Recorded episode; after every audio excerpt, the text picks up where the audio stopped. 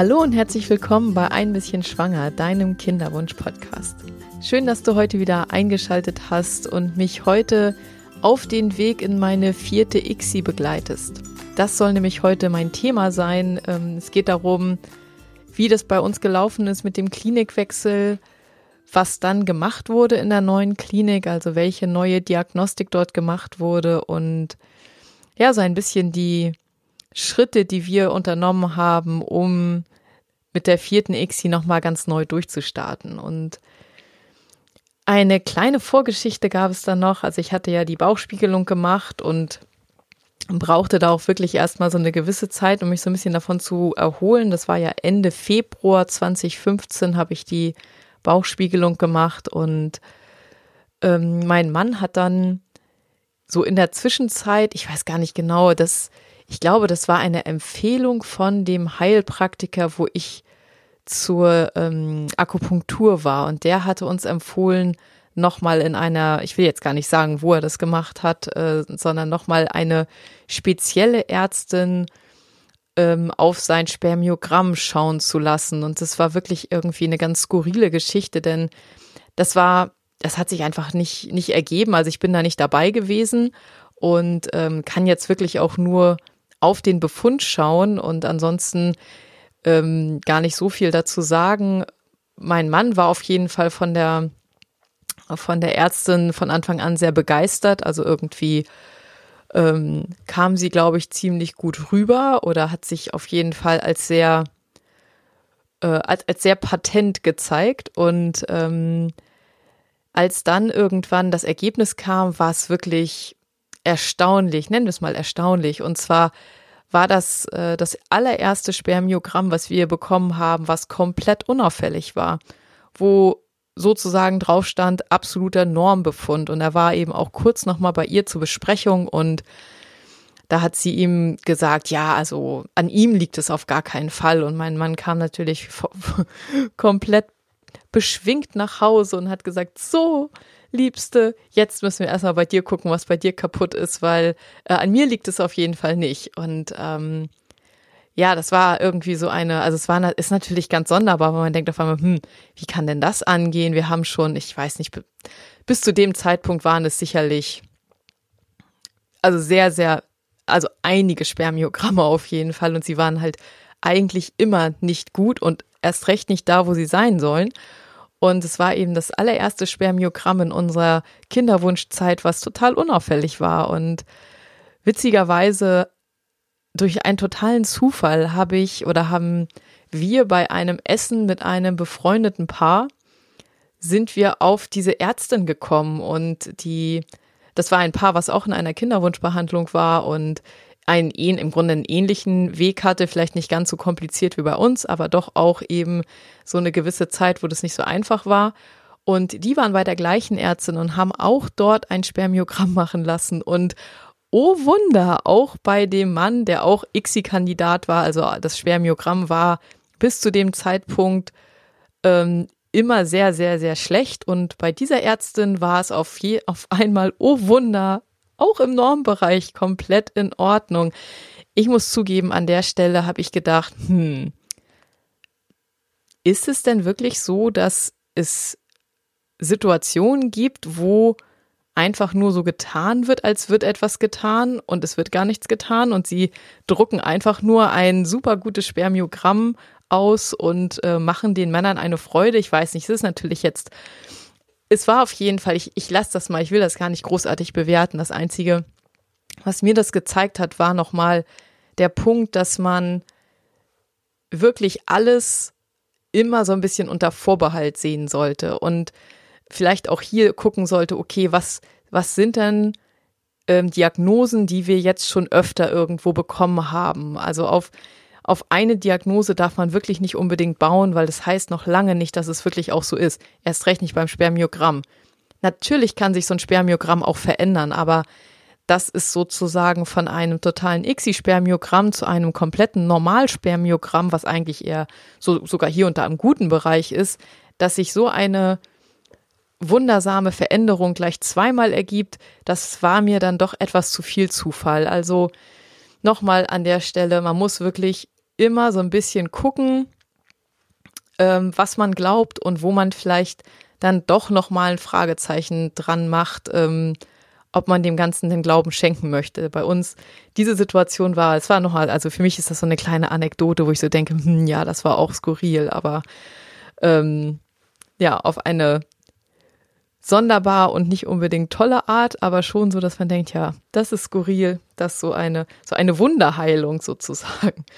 Genau, das war noch so dazwischen. Das war nämlich ähm, vom zeitlichen so zwischen Bauchspiegelung und Klinikwechsel hatten wir nochmal diese kleine Episode des äh, wundersam guten Spermiogramms. Ähm, natürlich wurde ähm, in der neuen Klinik auch ein Spermiogramm gemacht und ähm, natürlich war das Spermiogramm wieder da, wo es vorher auch war, denn es ist eben einfach so, die, es gibt zwar Veränderungen und es ist immer, bei meinem Mann war es auch immer so, es war dann irgendwie an der einen Stelle mal ein bisschen besser, dann war es an der anderen Stelle wieder schlechter. Aber das ist wirklich, ohne dass man jetzt irgendwie großartig was gemacht hat. Man kann natürlich Situationen haben, wo zum Beispiel der Mann eine Krampfader am Hoden hat. Das führt zu einem sehr, sehr schlechten Spermiogramm. Und wenn das jetzt operativ entfernt wird, dann kann es natürlich sein, oder dann ist es wahrscheinlich, dass dann danach das Spermiogramm wirklich gut ist oder deutlich besser ist. Aber die Wahrscheinlichkeit, dass sich etwas so massiv verändert, obwohl man gar nichts getan hat, ist halt wirklich nicht besonders hoch. Dementsprechend, ähm, das nächste Spermiogramm war wieder da, wo es vorher auch war und es war alles beim Alten. Also ich weiß nicht, die, die gute Frau hatte sich da irgendwie vertan. Genau, dann kam für uns eben langsam so Richtung Mai kam für uns wirklich die Frage, welche Klinik soll es denn jetzt sein? Und ich muss zugeben, damit habe ich mich so unglaublich schwer getan, weil ich stand einfach davor und habe gedacht, ich habe absolut keine Ahnung, weil man kann nicht darauf vertrauen, was im Internet geschrieben wird. Ich habe ja meine eigenen Erfahrungen gemacht mit mit der ersten Klinik und äh, da drei verschiedenen Ärzten und trotzdem liest man ganz, ganz viel ähm, im Internet, also bei in, in Foren etc. Damals war das ja mit, mit Facebook und Instagram jetzt noch nicht so. Ähm, aber auch heute ist es immer noch genauso. Also man liest immer noch sehr, sehr viel Positives über diese Klinik. Ich wundere mich da immer drüber und denke so, hm, ja, es, es macht halt jeder andere Erfahrung und was für den einen eine Katastrophe ist, ist für den anderen vielleicht voll okay. Ähm, deswegen war ich an der Stelle wirklich total, ich habe mich total ähm, hilflos gefühlt. Ich wusste wirklich nicht, wie soll ich jetzt diese Entscheidung treffen für eine neue Klinik, wo ich ja eigentlich überhaupt keine Infos habe. Denn was im Internet steht, das ist nicht unbedingt glaubhaft oder man weiß nicht, wie viel von, also die Leute, die negative Erfahrungen gemacht haben, die schreiben es eben auch nicht wirklich oder nicht unbedingt. Und wenn ja, dann nicht unbedingt mit Name der Klinik, was ich auch voll nachvollziehen kann. Und ich muss sagen, ähm, ich bekomme manchmal die Frage, bei welcher Klinik ich gewesen bin beim ersten, bei den ersten drei Versuchen. Und ich muss ähm, zugeben, dass ich das auch nicht sagen möchte und auch zukünftig nicht sagen werde, einfach aus dem Grund, dass ich frei erzählen können möchte, was da gewesen ist, einfach damit man daraus lernen kann. Und ähm, was mir da so begegnet ist, und das könnte ich eben nicht, wenn ich den Namen sagen würde, weil ich würde mich unter Umständen eben rechtlich auch auf ein gewisses Glatteis begeben und das möchte ich nicht. Deswegen ähm, habe ich für mich den, den Weg gefunden oder ich gehe für mich den Weg, dass ich sage, ähm, positive, ähm, positive Erfahrungen teile ich total gerne. Ich werde auch offen darüber sprechen, zu welcher Klinik wir dann gewechselt sind, weil ich ähm, dort wirklich dann über die Dinge eben sprechen kann, die da anders gewesen sind und die da besser gewesen sind. Und ich denke, niemand wehrt sich, ähm, wehrt sich, wenn er irgendwie positiv erwähnt wird. Ich werde aber zukünftig eben nicht darüber sprechen, in welcher Klinik ich in Hamburg nicht gut behandelt wurde, einfach ähm, ja, weil ich mich auf das Glatteis nicht begeben möchte. Ich finde auch, dass es eigentlich reicht, wenn man über die positiven ähm, Erfahrungen spricht, weil niemand möchte ja in eine schlechte Klinik wechseln. Das heißt, äh, wenn jemand von mir jetzt eine, eine Empfehlung haben möchte, würde ich definitiv immer die Klinik empfehlen, in der ich jetzt auch war, beim, bei der vierten ICSI. Aber ähm, ich würde halt nicht sagen, ja, da und da und da darfst du nicht hingehen, weil da ist dies und das und jenes passiert. Denn das ist immer alles, ähm, ja, das ist im Grunde einfach so ein bisschen Glatteis, weil äh, man, man müsste es dann theoretisch irgendwie auch alles beweisen, etc. pp. Und das, das macht halt gar keinen Sinn, deswegen ähm, lasse ich das einfach auch zukünftig neutral.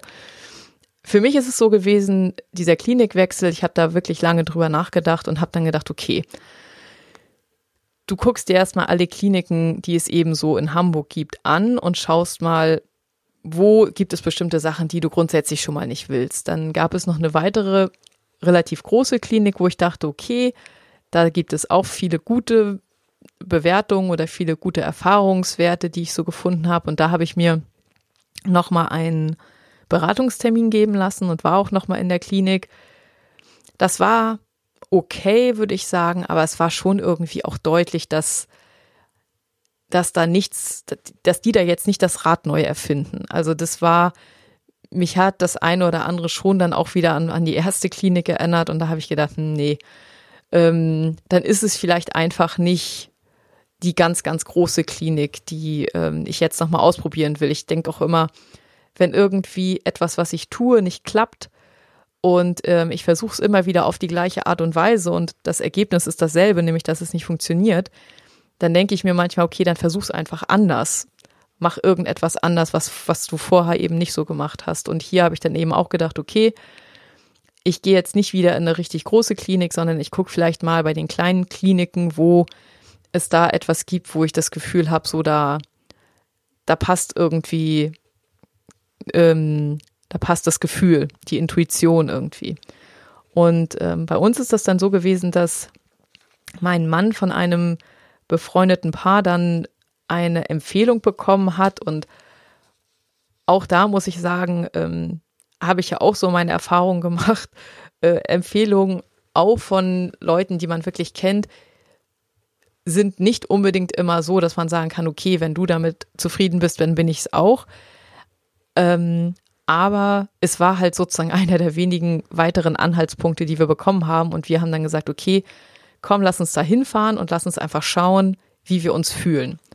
Und ähm, das haben wir dann auch getan. Also da haben wir dann uns zusammen ein, einen ersten Beratungstermin gemacht und ich muss zugeben, der erste Termin war eine Totalkatastrophe. oh Mann. Äh, man muss sich das so vorstellen, mein Mann ist jemand, der da gibt es sicherlich viele von, aber mein Mann ist da sehr ausgeprägt. Mein Mann hasst es abgrundtief zu warten. Er kann das grundsätzlich nicht leiden, also weder, ähm, weder hier zu Hause noch, ähm, wenn wir irgendwo unterwegs sind, an irgendwelchen Kassen und erst recht nicht in irgendwelchen Wartezimmern. Das war auch eine Sache, die über die gesamte Zeit der Kinderwunschbehandlung immer schon so für ihn so ein Wunderpunkt war, weil man wartet ja ständig irgendwo, also man wartet auch ständig auf irgendwas. Und dieses Gewarte, das hat ihn sowieso schon echt total angenervt. Und nun hatten wir diesen ersten Termin und an dem Tag, ich glaube, der eine Arzt, das, das sind zwei Ärzte in der Klinik und der eine Arzt war, glaube ich, krank oder bei einer, oder er war irgendwie nicht da. Auf jeden Fall war es so, dass ähm, das nicht geplant war und deswegen gab es irgendwie echt wirklich Wartezeiten. Also ich glaube, wir haben dann, ähm, wir waren schon ein bisschen früher da und wir haben dann mindestens, ich glaube, wir haben ungefähr eine Stunde gewartet. Und mein Mann hatte schon so einen Hals, der war schon auf 180. Und ähm, für mich natürlich auch so, dass ich dachte, oh ja, das kann ja gut werden. Erstens total unangenehm, schlechte Stimmung, das ist ja sowieso nicht schön. Und ähm, ja, und dann dachte ich so, okay, dann gehen wir jetzt da bestimmt rein, dann wird er erstmal den Arzt anmotzen, das kommt auch immer gut an. Aber ähm, ja, ich weiß auch nicht, das war, ähm, das war auf jeden Fall eine Herausforderung, für mich zumindest, weil, weil äh, das Feeling einfach nicht so richtig toll war. Und ich auch dachte, oh Gott, das fängt ja gut an hier. Erster Termin, gleich irgendwie, irgendwie so eine, so eine Katastrophe. Und ähm, naja, dann sind wir reingekommen. Ich muss zugeben, der Arzt hat das wirklich super gut aufgefangen. Er hat sich halt sofort entschuldigt und hat meinen mein Mann da relativ schnell eingefangen bekommen. Das, ähm, Das, äh, das habe ich ihm an der Stelle auch hoch angerechnet. Das war wirklich gut. Und wir hatten dann wirklich ein sehr konstruktives und auch ein sehr gutes Beratungsgespräch, in dem ich mich auch, ähm, auch wirklich gut gefühlt habe. Und dann danach, ähm, er hat halt auch so ein bisschen erklärt, was er jetzt machen würde mit unserer, mit, durch unsere Vorsituation. Ich habe ja die Befunde dabei gehabt. Ich glaube, die hatte ich vorher schon hingeschickt. Also er hatte die Befunde schon und ähm, hat dann eben gesagt, okay, man würde dann eben eine Diagnostik machen. Also jetzt ähm, die Gerinnungsdiagnostik, die wurde ja schon in der ersten Klinik irgendwann gemacht und ähm, die würden dann halt die Immunologie nochmal überprüfen und auch nochmal alle möglichen anderen Sachen ähm, durchchecken.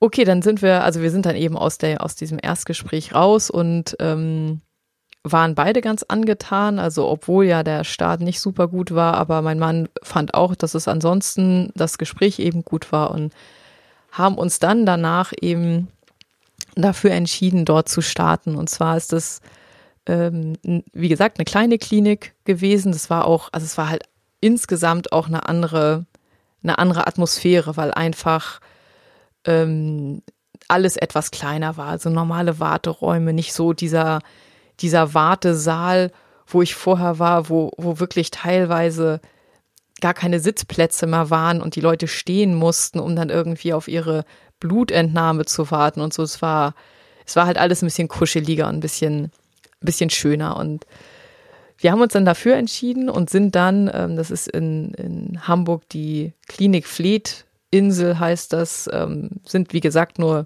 zwei Ärzte. Ich weiß gar nicht genau, ob das heute immer noch so ist, aber damals waren das nur zwei Ärzte, die das da zusammen gemacht haben. Und ähm, okay, und dann ging halt sozusagen der ganz normale der ganz normale Turn los. Da haben wir einen zweiten Termin gemacht für, für die erste, äh, für das, für, für, für einen Ultraschall und dann eben die Blutentnahme und das ähm, war auch nochmal zumindest interessant, weil es war wirklich, äh, da wurden mir 14 Ampullen Blut abgenommen. Das, sowas hatte ich noch gar nicht erlebt. Das war wirklich extrem, ähm, was da, was einem da so alles irgendwie aus dem Arm gezogen wird überhaupt, also diese Blut, Blutentnahmen, das war irgendwann auch, ich weiß nicht, ob es ob es dir auch so geht, aber für mich war das irgendwo an irgendeinem so Punkt auch so, oh Mann, keine Lust mehr auf ständige Blutentnahmen, aber okay, es war ja für einen guten Zweck. Ich wusste ja, okay, jetzt wird hoffentlich ähm, herausgefunden, wo wir noch Probleme haben, denn das Gerinnungsproblem, das, das ist ja schon in der ersten Klinik rausgekommen. Da hatte ich ähm, ein, ein zu niedriges äh, Protein Z und auch ein grenzwertiges Protein C. Also es sind beides ähm, Gerinnungsparameter und ich kann noch mal ganz kurz so ein bisschen erklären, warum so solche Gerinnungsparameter überhaupt ein Problem sein können. Das kann man sich nämlich relativ gut vorstellen. Und zwar, wenn man sich die Einnistung vorstellt und da vorstellt, dass, de, dass der Embryo sich in die Gebärmutterschleimhaut sozusagen, die sich verbinden müssen, dann passiert das über ganz, ganz, ganz kleine Kapillare, also ganz kleine Blutbahnen. Und wenn man nun zu dickes Blut hat, was eben, wo, wo die Gerinnungsfaktoren außer Balance sind und das Blut ist eben an sich zu dickflüssig, dann ist es, dann fließt es eben nicht so gut durch diese kleinen Kapillare und dadurch wird eben der Embryo, der versucht, sich einzunisten, ähm, zu schlecht versorgt. Und dann passiert eben das, ähm, was man kennt, dass man entweder nur eine biochemische Schwangerschaft hat oder eben ähm, gar keine ähm, gar keine Einnistung, dass eben die Einnistung ganz misslingt. Und ähm, für diese Geschichte hatte ich dann ja schon niedrig dosiertes Aspirin, also dieses AS 100 und ähm, Heparin bekommen. Und in der neuen Klinik wurde dann eben jetzt auch noch mal so klassische Immunologieparameter überprüft, also die äh, natürlichen Killerzellen wurden überprüft, ob das erhöht ist. Dann dieses Verhältnis zwischen ähm, T-Helferzellen, also T-Lymphozyten. Ähm, da gab es ja diese beiden Sorten ähm, T-Lymphozyten und die einen sozusagen, die eher äh, den Embryo eher angreifen würden und die anderen, die eben den Embryo in der Situation eher schützen würden. Und wenn dort die Balance nicht gut ist, dann ist eben, also wenn sozusagen die ähm, T-Lymphozyten, die den Embryo eher angreifen, wenn die in der, also sehr viel mehr in der Mehrzahl sind, sind sie sowieso, aber eben, wenn das massiv erhöht ist und das andere dagegen dann eben zu gering, dann hat man das Problem, dass eben der Embryo angegriffen wird und dann wahrscheinlich eben auch, wie bei mir eben, äh, nach einer ganz kurzen Zeit dann auch wieder abstirbt. Und was wurde dann noch getestet? Ähm, Lupus-Antikörper wurden noch getestet. Das ist äh, dieses Antiphospholipid-Syndrom. Und ähm, ich glaube, das waren so die, die Hauptsachen. Ein paar, paar Zytokine, das sind ja diese, äh, diese Botenstoffe, die auch von natürlichen Killerzellen und, und anderen Immunzellen ausge, äh, ausgesendet werden. Äh, da wurden auch einige verschiedene ähm, überprüft und dabei ist dann eben rausgekommen, dass ich diese Problematik mit den T-Helferzellen habe. Also dass, dass die ähm, T-Helferzellen, die den Embryo schützen, dass die eben zu niedrig sind, dass da dieses Verhältnis nicht passt. Und ähm, ja, das, da, da passt es im Grunde auch wieder. Und was mir witzigerweise, das ist so etwas, ähm, in dieses Immunologie-Thema bin ich ja wirklich auch erst relativ spät richtig reingekommen und habe dann erst so, so ein bisschen, dann, das ist wie so ein Puzzle, wo so die Puzzleteile sich dann irgendwie langsam so zusammenfügen und ähm, an dem Punkt ist mir dann auch irgendwann klar geworden, ich habe ja, ich habe irgendwie, seitdem ich so im Jugendalter, so mit 13, 14 Jahren ging das los, dass ich ziemlich ähm, starke Allergien entwickelt habe. Also ich hatte dann wirklich ähm, ganz massiven Heuschnupfen. Ich hatte eine Hausstauballergie. Ich habe ähm, dann eben diese ganzen Kreuzallergien gehabt, dass wenn man Heuschnupfen hat oder so Birkenpollen und Gräserpollen etc., da war ich wirklich ganz, ganz massiv allergisch und ähm, war dann eben auch gegen, gegen Kirschen, also gegen, gegen bestimmtes Steinobst und gegen Äpfel allergisch. Und erst irgendwie an dieser Stelle ähm, wo dann irgendwie klar wurde, ja, die Immunologie, da ist, da ist auf jeden Fall auch noch ein Problem. Da ist mir auch erst klar geworden, oh Mann, ich habe ja, ich habe ja Allergien, ich habe ja eine Allergiegeschichte. Das ist allerdings, als ich nach Hamburg gezogen bin, ich habe ja vorher in Lübeck gewohnt, und als ich nach Hamburg gezogen bin, wurde das besser. Einfach weil Großstadt und nicht so wahnsinnig viele Bäume und Gräser etc. Ich habe halt vorher eher auf dem Land gewohnt. Und ich glaube, deswegen war das einfach auch nicht mehr so doll in meinem Kopf so drinne. Aber das Problem hat der Körper natürlich immer noch gespeichert. Also das ist diese, das ging ja, also ich bin mit 24, glaube ich, nach Hamburg gezogen. Und das heißt, ich hatte zehn Jahre wirklich eine ganz massive Allergiegeschichte. Und erst an dem Punkt ist mir irgendwie klar geworden, ja, das passt. Also mein Körper hat ja schon dieses, diese, dieses Immunsystem, was nicht nicht so reagiert, wie es eigentlich reagieren soll, denn ähm, das zeigt ja auch eine so, so etwas, dass das Immunsystem außer Rand und Band ist, wenn man Allergien hat, dass es auf Dinge reagiert, auf die es nicht reagieren müsste. Und im Endeffekt ist das ja mit dem Embryo ähnlich, dadurch, dass das eben, dass der Embryo zur Hälfte ähm, die DNA des Vaters hat ähm, und zur Hälfte der, der Mutter, hat der Körper ja ganz ähm, ausgeklügelte Systeme, die den Embryo trotzdem schützen sollen. Eben diese, diese äh, zusätzlichen T-Helferzellen, die dann ähm, in der Gebärmutter dafür sorgen, dass das Ganze im Gleichgewicht ist und der Embryo sich trotzdem entwickeln kann. Und wenn man aber an irgendeiner Stelle schon so eine so, so eine Imbalance hat, dass etwas im Körper nicht so richtig passt in diesem Bereich, ähm, dann macht es natürlich Sinn, dass sich diese Imbalance auch auf andere Bereiche des Lebens irgendwie ähm, auswirkt. Deswegen, also ähm, wenn du zum Beispiel das Problem hast, dass du nie eine Einnistung hattest oder dass du ähm, immer wieder kurze biochemische Schwangerschaften hattest und ähm, oder auch, also es geht auch teilweise, dass das wirklich ähm, so diese Aborte im ersten Trimester, das kann wirklich auch noch davon ähm, beeinflusst sein von beiden Sachen, also von Gerinnung und ähm, von der Immunologie. aber jetzt nochmal in Bezug auf die Immunologie kann man sich wirklich auch selbst fragen, habe ich denn irgendwelche, irgendwelche Risikofaktoren? Habe ich irgendwie besondere Allergien? Habe ich irgendwie zum Beispiel auch ähm, Hautprobleme? Sowas wie ähm, Neurodermitis oder ähnliche Sachen, wo das sind ja alles Dinge, wo im Körper bestimmte, ähm, best bestimmte Gleichgewichte nicht vorhanden sind oder aus, aus dem Gleichgewicht gekommen sind. Und ich bin da wirklich erst ganz, ganz spät drauf gekommen.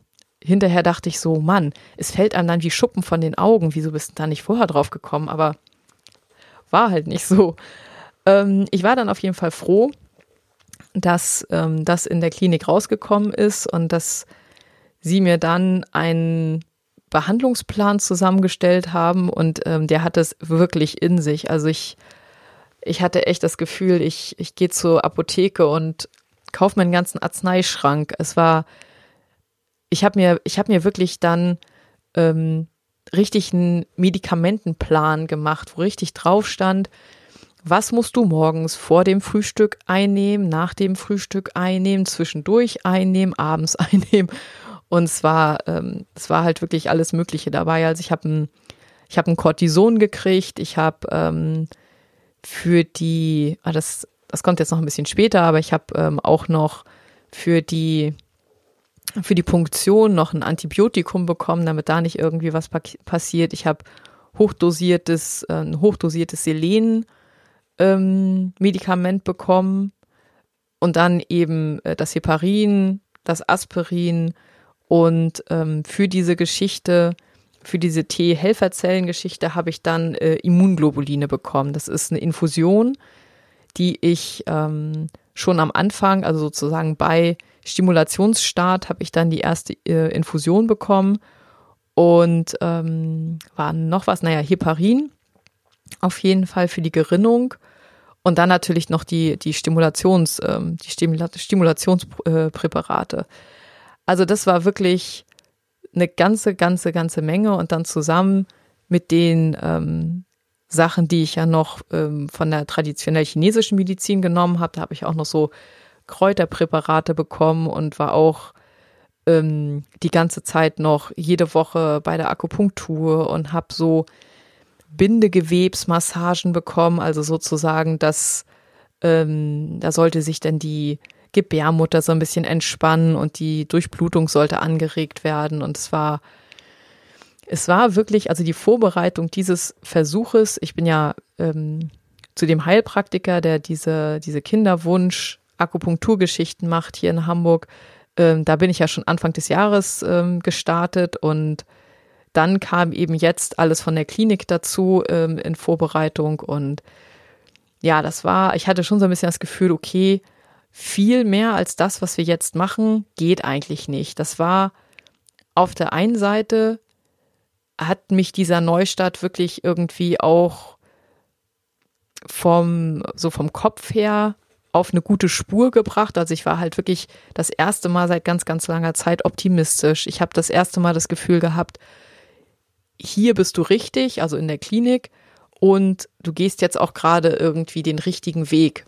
Und natürlich ist das nur ein Gefühl und besonders wenn man so viel schon vorher ähm, erlebt hat, ist das auch so ein bisschen zweischneidig, weil man denkt natürlich, oh, hoffentlich mache ich mir jetzt nicht zu viele Hoffnungen, hoffentlich werde ich nicht enttäuscht, weil je positiver man dem Ganzen so gegenübersteht, je mehr hat man natürlich auch Angst, dass man verletzt wird und dass es wieder nicht klappt.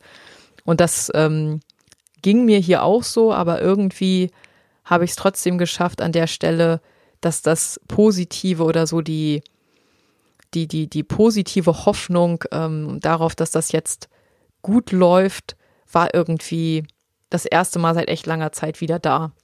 Und es war auf jeden Fall schön.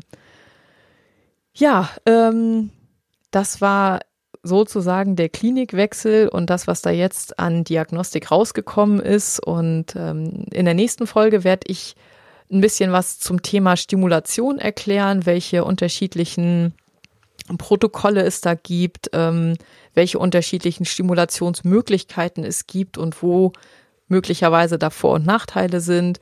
das ist ähm, ein ziemlich großes Feld, deswegen möchte ich das jetzt auch nicht einfach jetzt hier noch so ranhängen, das wird sonst viel zu lang.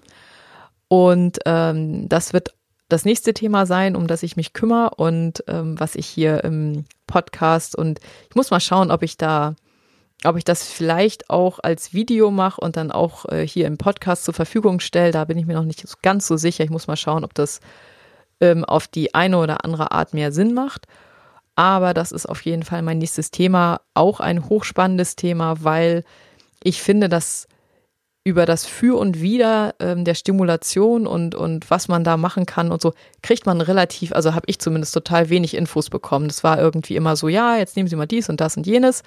Und ähm, ab dem Tag X nehmen Sie dann so und so viel äh, Einheiten von, ähm, ja, was man dann da eben so nimmt, Gonal F oder Purigon oder was auch immer. Aber warum das genau so ist und was damit dann erreicht werden soll und welche unterschiedlichen Möglichkeiten das gibt, da habe ich wirklich immer super wenig Infos zugekriegt und deswegen finde ich persönlich dieses Thema auch ganz spannend und vielleicht findest du es ja auch spannend. Das würde, würde mich zumindest freuen. Genau, das äh, soll es zumindest erstmal ähm, zu dem nächsten Step in unserer, in unserer Geschichte gewesen sein und ähm, ich möchte noch ein paar Sachen zur, also sozusagen jetzt in eigener Sache loswerden und ähm, erstmal nochmal wirklich ein, ein ganz großes Dankeschön an alle, die mir ähm, ein Feedback geben, die mir schreiben, die irgendwie äh, auch Rezensionen bei, bei iTunes äh, schreiben oder geschrieben haben. Da freue ich mich wirklich riesig drüber und ich freue mich ganz doll, wenn ihr mir auch schreibt, dass, keine Ahnung, dass euch ähm, die eine oder andere Folge des Podcasts irgendwo weitergeholfen hat, weil das ist ja der Grund, weswegen ich das hier alles mache. Also es ist es ist wirklich, ähm, ich bin ja jetzt seit Anfang des Jahres, im Grunde Anfang des Jahres habe ich für mich entschieden, ähm, dass ich das machen möchte, dass das irgendwo ein Herzensthema für mich ist und dass ich einfach möchte, dass sich was ändert. Ich finde, es gibt, ähm, es ist natürlich nicht alles schlecht, das möchte ich auch, dass es nicht falsch verstanden wird, aber ich finde, es ist noch Luft nach oben und ähm, ich denke, dass es gut ist, wenn eben Patienten besser informiert sind und einfach ähm, da auch ja mit einer anderen mit einer anderen Wissensbasis in diese ganzen Be äh, Behandlungen reingehen und ähm, insofern mache ich das jetzt ein bisschen über ein halbes Jahr und ich muss zugeben, ich mache das wirklich mit totaler Leidenschaft. Es ist zwar oft so, dass ich viel Zeit brauche, um die Dinge vorzubereiten und natürlich weiß ich auch noch nicht alles. Ähm, ich lerne ganz, ganz, ganz viel jeden Tag. Das mache ich super gerne und ähm, ja, das ist das eine. Die andere Sache ist, dass ähm, ich biete ja auch Coaching an und habe auch ähm, Menschen, die sich von mir jetzt äh, weiterhelfen lassen ähm, bei Fragen äh, ihrer Kinderwunschbehandlung und ähm, das macht mir super Freude, weil man ist eben, der Podcast geht ja immer nur in eine Richtung und wenn du jemanden wirklich begleitest bei seiner Behandlung und ähm, bei den Einzie einzelnen ähm, Schritten irgendwo auf dem Weg dann zum eigenen Kind, dann ist das natürlich nochmal eine viel intensivere Geschichte und ähm, auch das ist etwas, was mir wirklich super viel Spaß macht und was ich unglaublich gerne mache. Und ähm, eine weitere Sache, die jetzt immer mehr wird, also auch schon etwas länger, ist, dass ich wirklich viele E-Mails kriege.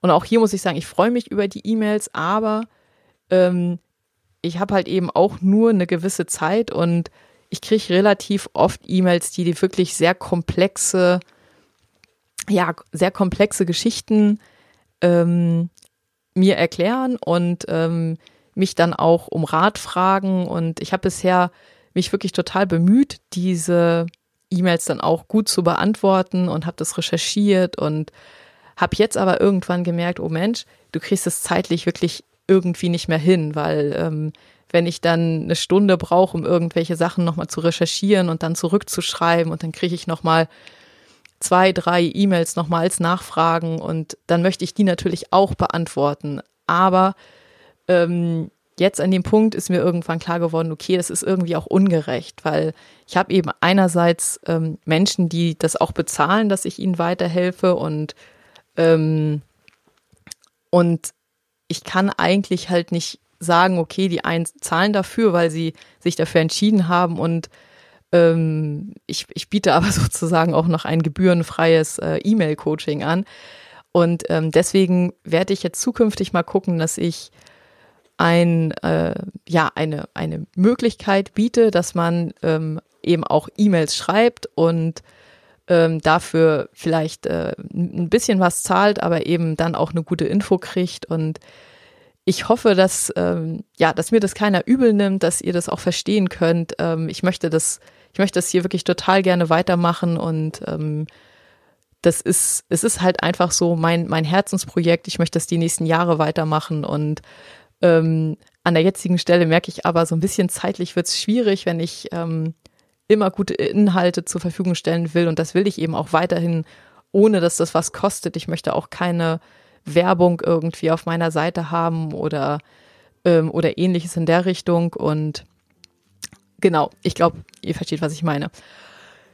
Ja, ähm, schreibt mir gerne eure Gedanken dazu. Ähm, schreibt mir auch weiterhin super gerne eure, eure Geschichten und ähm, ja, was, was ihr mitnehmen konntet. Ähm, auch gerne Themenwünsche, ist gar keine Frage. Ähm, ja, und ich freue mich auf jeden Fall über, über eure Meinung und ähm, freue mich darauf, äh, euch weiterhin bei eurem Weg zu begleiten. Und, ähm, und ich hoffe, ich habe weiterhin ähm, interessante Impulse für euch, dass, ähm, ja, dass es leichter wird, irgendwie den Weg zum Wunschkind zu finden. Und ja, das ist, ähm, das ist alles, dass es hilft, was ich tue. Das ist mir wirklich wichtig. Also hier, mir geht es jetzt natürlich, irgendwann muss ich auch irgendwie zumindest ansatzweise so ein bisschen davon leben. Aber ähm, das, was mich am allermeisten antreibt, ist wirklich, ich möchte, dass es, dass es einen Unterschied macht, dass es wirklich auch hilft. Okay, so viel soll es heute von mir gewesen sein. Ich wünsche euch wie immer einen einen schönen Tag, eine schöne Woche. Ähm, alles, alles Gute, viel Erfolg bei äh, jedem Schritt, den ihr diese Woche geht und freue mich über, ähm, über jedes Feedback. Alles, alles Liebe, wie immer, eure Katharina.